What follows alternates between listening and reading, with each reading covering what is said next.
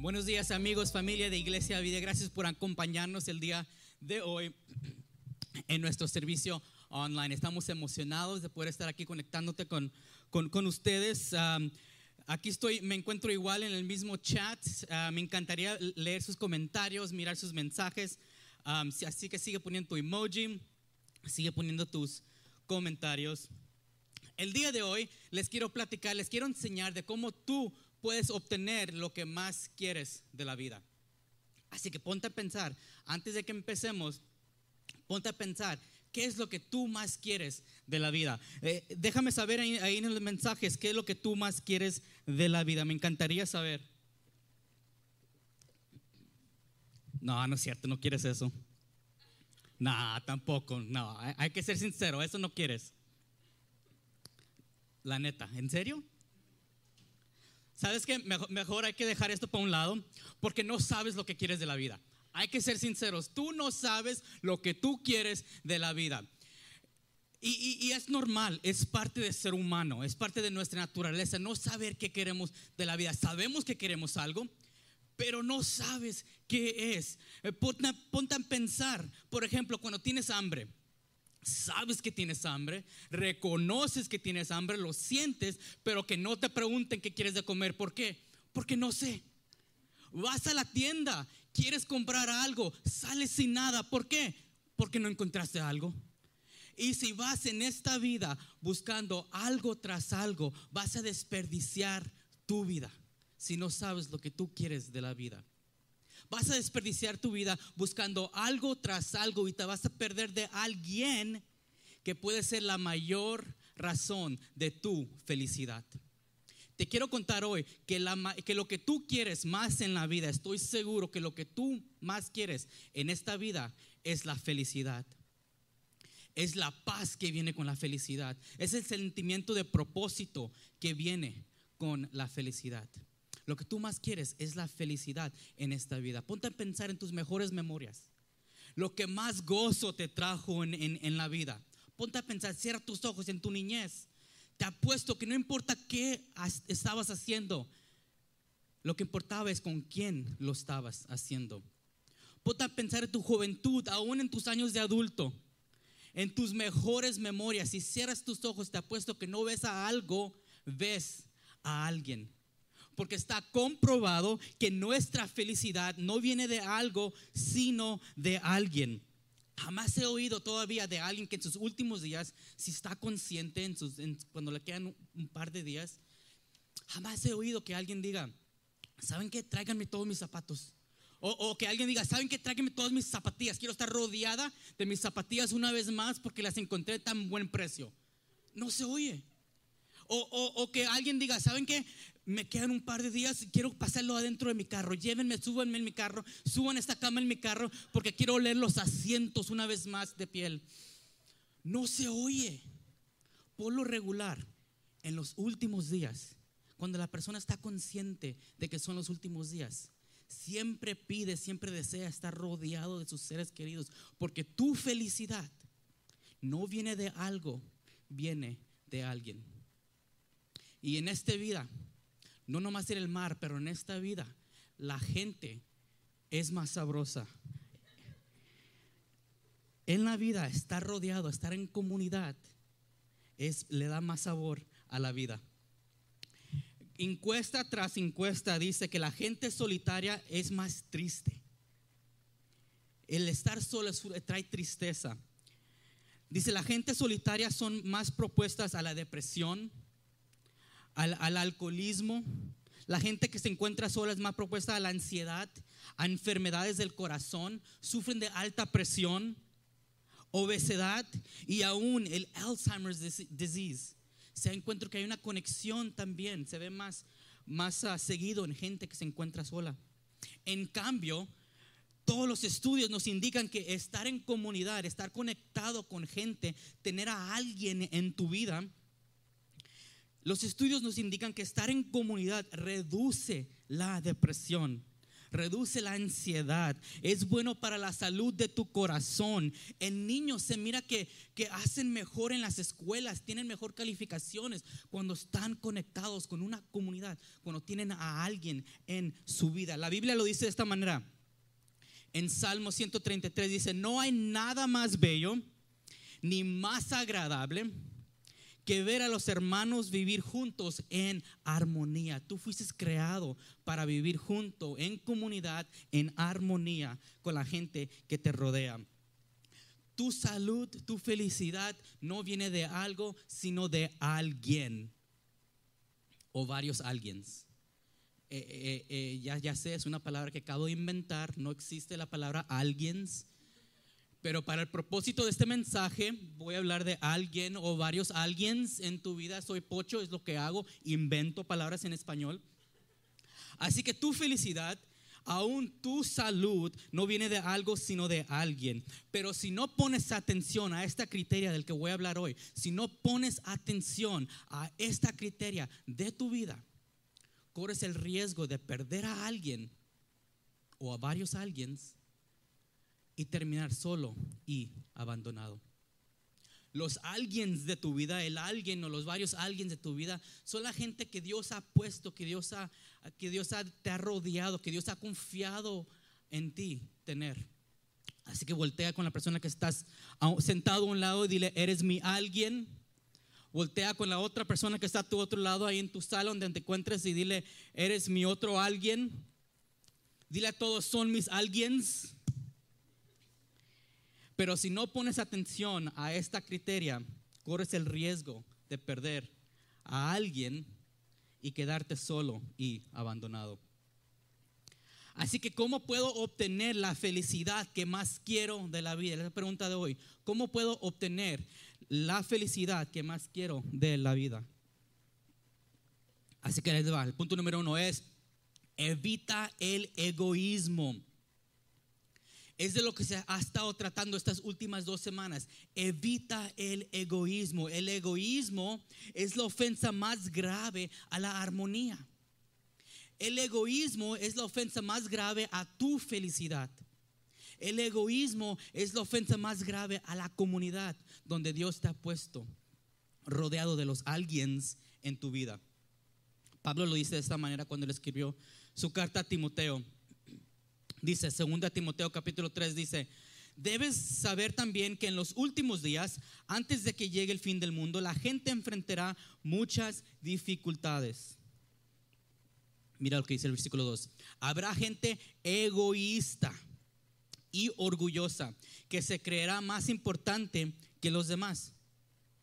No respetarán a Dios ni obedecerán a sus padres sino que serán mal agradecidos y ofenderán a todos. Y ofenderán a todos.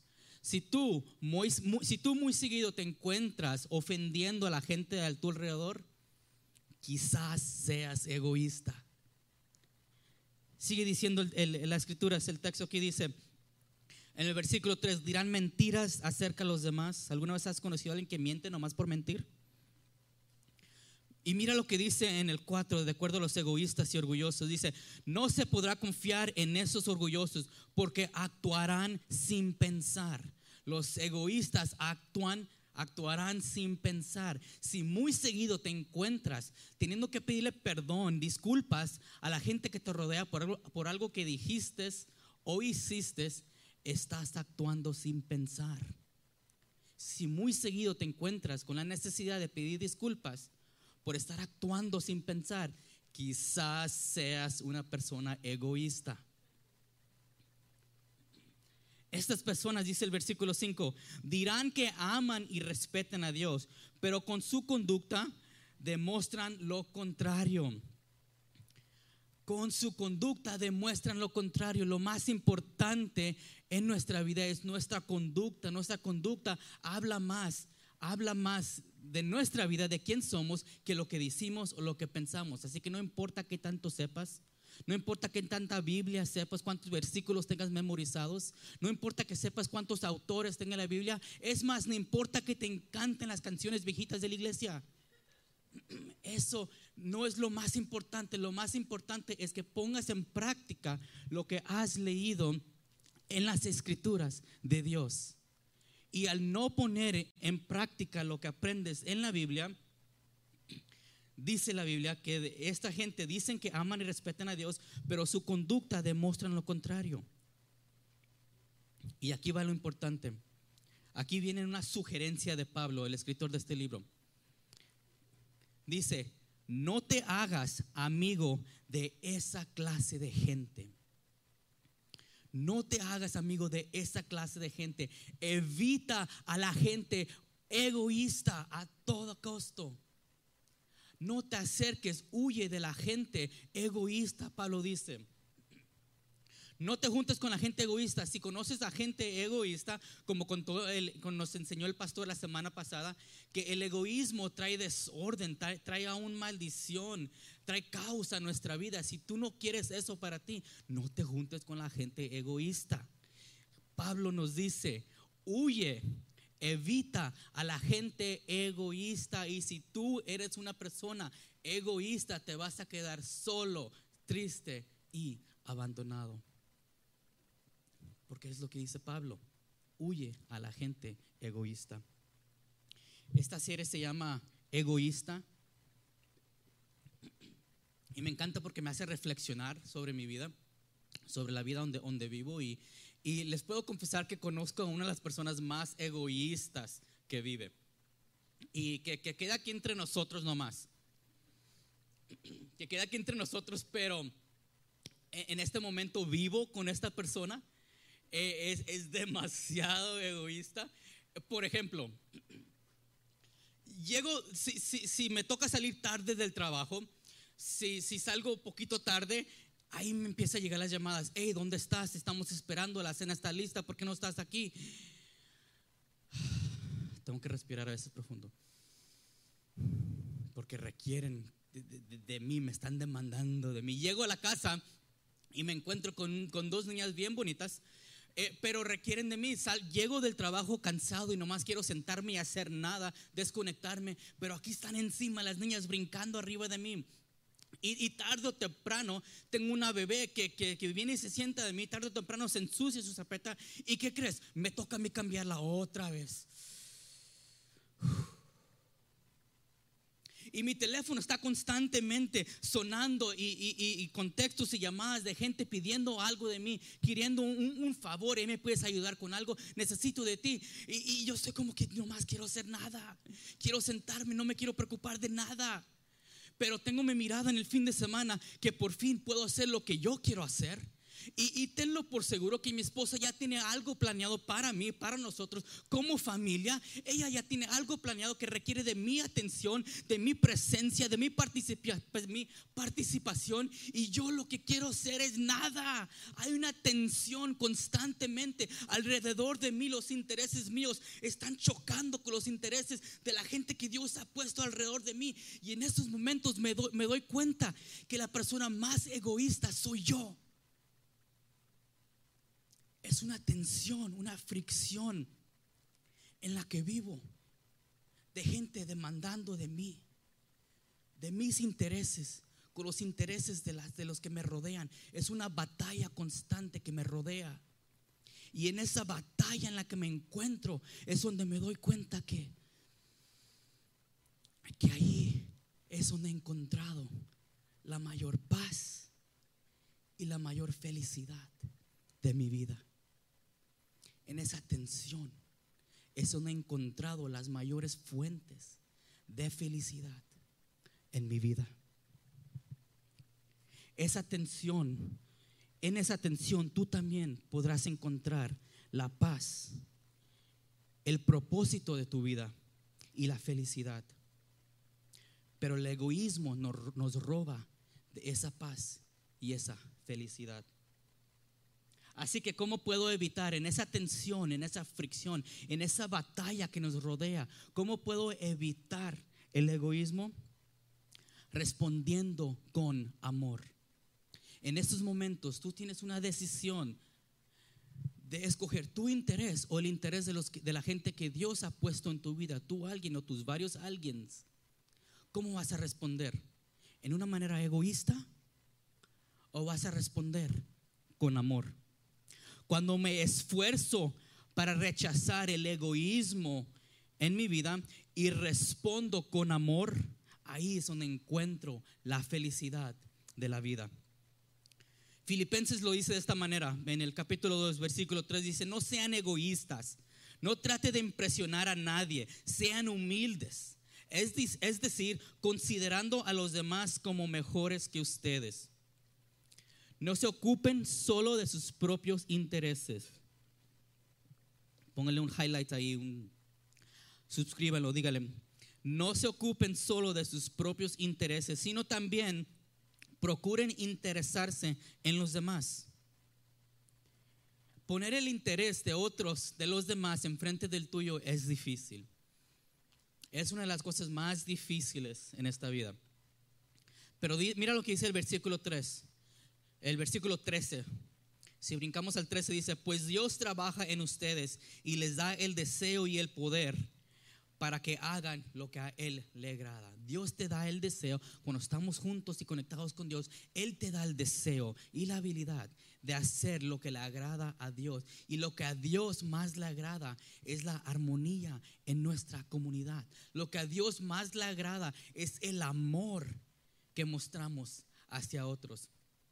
Le preguntaron a Jesús una vez, Jesús, ¿cuál es la cosa más importante de la vida? De todos los mandamientos, de todas las leyes, de todo, de todo lo importante, de todo lo que está escrito, ¿qué es lo más importante? Y Jesús dijo, está fácil, amar a Dios. Y la segunda cosa es igual de importante que la primera. En otras palabras, no se puede tener uno sin el otro. Jesús dijo, lo más importante es amar a Dios. Y junto con eso es amar a otros. Lo más importante en esta vida es amar a Dios y amar a otros. Dijo Jesús en, el, en el libro de Juan 15, 13, dice, no hay un amor más grande que el dar la vida por los amigos. Así que, ¿cómo puedes amar a la gente que te rodea? ¿Cómo puedes amar a alguien o a tus varios alguien? Dando tu vida por ellos para poder mantener a alguien o a varios alguien en tu vida, tienes que rechazar el egoísmo y responder con amor. El amor cuesta. El amor te cuesta tu vida. El amor quizás a veces cuesta tus intereses. El amor pone la necesidad de los demás adelante de los suyos. Y es en esa tensión que sentimos de la vida, en esa fricción, donde tú puedes decidir escogerme a mí mismo o escoger a alguien de mi vida. Y siempre, siempre, siempre, cuando escogemos a alguien en vez de mí, a la gente que Dios ha puesto en tu vida, tu esposa, tu esposo, tus hijos, tus hijas, tus familiares, encontrarás la felicidad, paz y propósito para tu vida. Así que, ¿cómo puedo responder con amor? ¿Cómo puedo responder con amor? Este acto de siempre estar dando y poniendo las necesidades de otra gente enfrente de ti es cansante. Te, te, deja vacío. Toma mucho, requiere mucho de ti. Así que ¿cómo puedo vivir una vida con el hábito de responder con amor y siempre poner a la gente adelante de mí? Y la manera que lo podemos hacer es conectándote con Dios, estar siempre en comunidad en comunión con Dios. La clave es estar conectado con Dios, porque si tú solamente estás preocupado por tu interés, tú no serás feliz. Te lo voy a decir una vez más, si tú solamente te preocupas por tu interés, tú no serás feliz. ¿Cómo puede ser que el estar dando constantemente me llena? ¿Cómo puede ser que estar dando, aunque me sienta vacío, me llene? Y la, pregunta, la, respuesta es sencilla, porque ese es el diseño de Dios. Así lo diseñó Dios. No tiene lógica, no tiene sentido. Aquí son entramos a lo espiritual de esta vida. No tiene sentido, no tiene lógica, pero es el diseño de Dios. Tú fuiste creado por el dador de vida para dar vida. Tú fuiste creado por el dador de vida para dar vida. Así que la fuerza para servir a los demás que me rodean, la fuerza que necesito para servir a la gente que me rodea, que Dios ha puesto en mi vida, viene de Dios. Cuando sientes que esa batalla te rodee, cuando sientes que esa batalla te rodee, cuando sientes la tensión y la fricción, recuerda, esa tensión, esa fricción, aún esa batalla, es una oportunidad de servir a tu alguien. Es una oportunidad de servir a tus varios alguiens. Es una oportunidad de responder con amor, especialmente conectándonos con Dios. Y suceden cosas bonitas cuando lo hacemos. Se ven los resultados en tu vida y en tu familia. Se ven, se ven los resultados en la comunidad donde te encuentras. Es algo tan bonito. Eh, eh, Pablo nos sigue contando en Gálatas 5 nos da un ejemplo de cómo, son, cómo es la vida de la gente egoísta y cómo, cómo es la vida de la gente que decide estar conectado con Dios y poner los deseos de los demás enfrente de ellos. Se encuentra en el capítulo 5, 19, dice, todo el mundo conoce la conducta de los que obedecen a sus malos deseos. No son fieles en su matrimonio. Tienen relaciones sexuales prohibidas tienen muchos vicios y malos pensamientos. Adoren a dioses falsos, es quiere decir que, que amas o adoras a cosas más que a Dios, pones a otras cosas enfrente de tu relación con Dios. Practican brujería, practicar brujería quiere decir que pones tu mirada en las cosas de la naturaleza. Quizás en vez de estar pidiéndole las cosas a Dios, le, pides a lo que te rodea, a la, naturaleza se puede hacer. Y odian a los demás Sigue diciendo, se pelean unos con otros, son celosos, se enojan por todo, son egoístas, discuten y causan división. ¿Has conocido a alguien que le guste el drama, le gusta traer el drama? Quizás seas tú, quién sabe. Les advierto, como ya lo había hecho antes, que los que hacen esto no forman parte del reino de Dios. El egoísmo es algo serio porque empieza con algo, algo pequeño, algo chiquito, pero siempre, siempre, siempre trae división a la comunidad. Siempre, siempre, siempre es la mayor ofensa a la armonía de tu comunidad. Pero en cambio, si quieres la felicidad y la paz que viene con la felicidad para tu familia, para tu comunidad, si quieres darle propósito a tu vida, en cambio, Pablo nos reta a esto. Dice, continuando en el versículo 22, dice, en cambio, el Espíritu de Dios nos hace amar a los demás. El Espíritu de Dios, cuando estás conectado con Dios, el Espíritu de Dios te hace amar a los demás. Me da la impresión que no te da opción, ni siquiera te pregunta qué quieres hacer. Sale de ti naturalmente, es tu reacción natural amar a los demás cuando estás conectado con Dios. Porque si yo me aferro a nomás amar a, amar a la gente del amor que yo tengo, se me acaba. Cuando yo quiero darle cuando yo quiero ser paciente con la gente que me rodea y darles de mi paciencia, se me acaba. Porque yo nomás tengo una cierta cantidad de amor, cierta cantidad de paciencia, pero cuando estoy conectado con Dios es un manantial de agua viva que siempre está brotando. Sale y sale y sale el amor de Dios. En cambio, el Espíritu de Dios nos hace amar a los demás. Nos hace estar siempre alegres. Nos hace vivir en paz con todos nos hace ser pacientes y amables. Nos hace tratar bien a los demás. Estar conectado con el Espíritu de Dios nos hace tener confianza en Dios, nos hace ser humildes y nos da, nos hace saber controlar nuestros malos deseos. ¿Estás cansado de siempre estar en el mismo ciclo, batallando con las mismas cosas? teniendo que pedir disculpas una vez más por lo mismo que hiciste ayer. Teniendo que pedir disculpas una vez más por dañar a la gente, a alguien en tu vida, en la misma manera que lo hiciste ayer o antier. ¿Estás cansado? Conéctate con Dios. Estás cansado de una vida egoísta. Conéctate con Dios. Dice que cuando estamos conectados, Dios nos, nos hace saber controlar nuestros malos deseos. No hay ley que esté en contra todo de esto, de todas las leyes en la Biblia, de todos los mandamientos. No hay ley que venga en contra del amor, en contra la paz, en, contra el, ser amable, en contra tratar, tratar bien a la gente. No hay ley. Así que hazlo a todo lo que puedes. Y el versículo 24 dice, y los que somos en Cristo Jesús, los que, los que decimos que tenemos una relación con Cristo Jesús, los que nos llamamos seguidores de Jesús, a los que somos de Cristo Jesús, ya hemos hecho morir en su cruz nuestro egoísmo. Así que si te quieres dejar atrás el egoísmo, si no te quieres quedar en esta vida solo y abandonado, si quieres amar a alguien o a varios alguien en tu vida, toma tu cruz diariamente. Toma tu cruz, es de ser, muérete a ti mismo todos los días.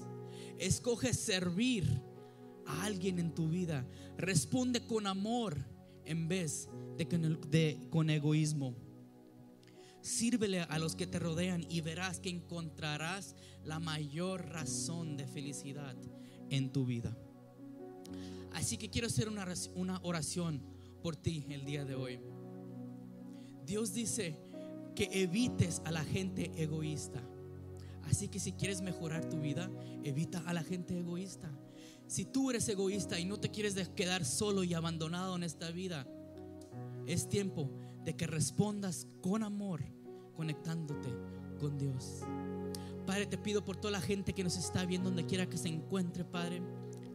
Te pido que tú los llenes de tu presencia, Espíritu Santo. Que tú estés con ellos en esos momentos de tensión, cuando sienten que está rodeado con, con, con esa tensión, Señor, de gente demandando de ellos, Padre. Cuando estén en esa batalla para que ellos puedan decidir responder con amor que ellos puedan ponerle interés de la gente que tú has puesto en su vida, con la gente que tú los has confiado, que ellos puedan poner sus intereses enfrente de los suyos. Te doy gracias, Señor, en el nombre de Jesús. Y para poder vivir en la felicidad de la paz y armonía, tenemos que dar nuestra vida para poder dar de nuestra vida, primero tenemos que estar conectados con el dador de vida. Jesús dijo, yo vine para dar vida y dar vida en abundancia.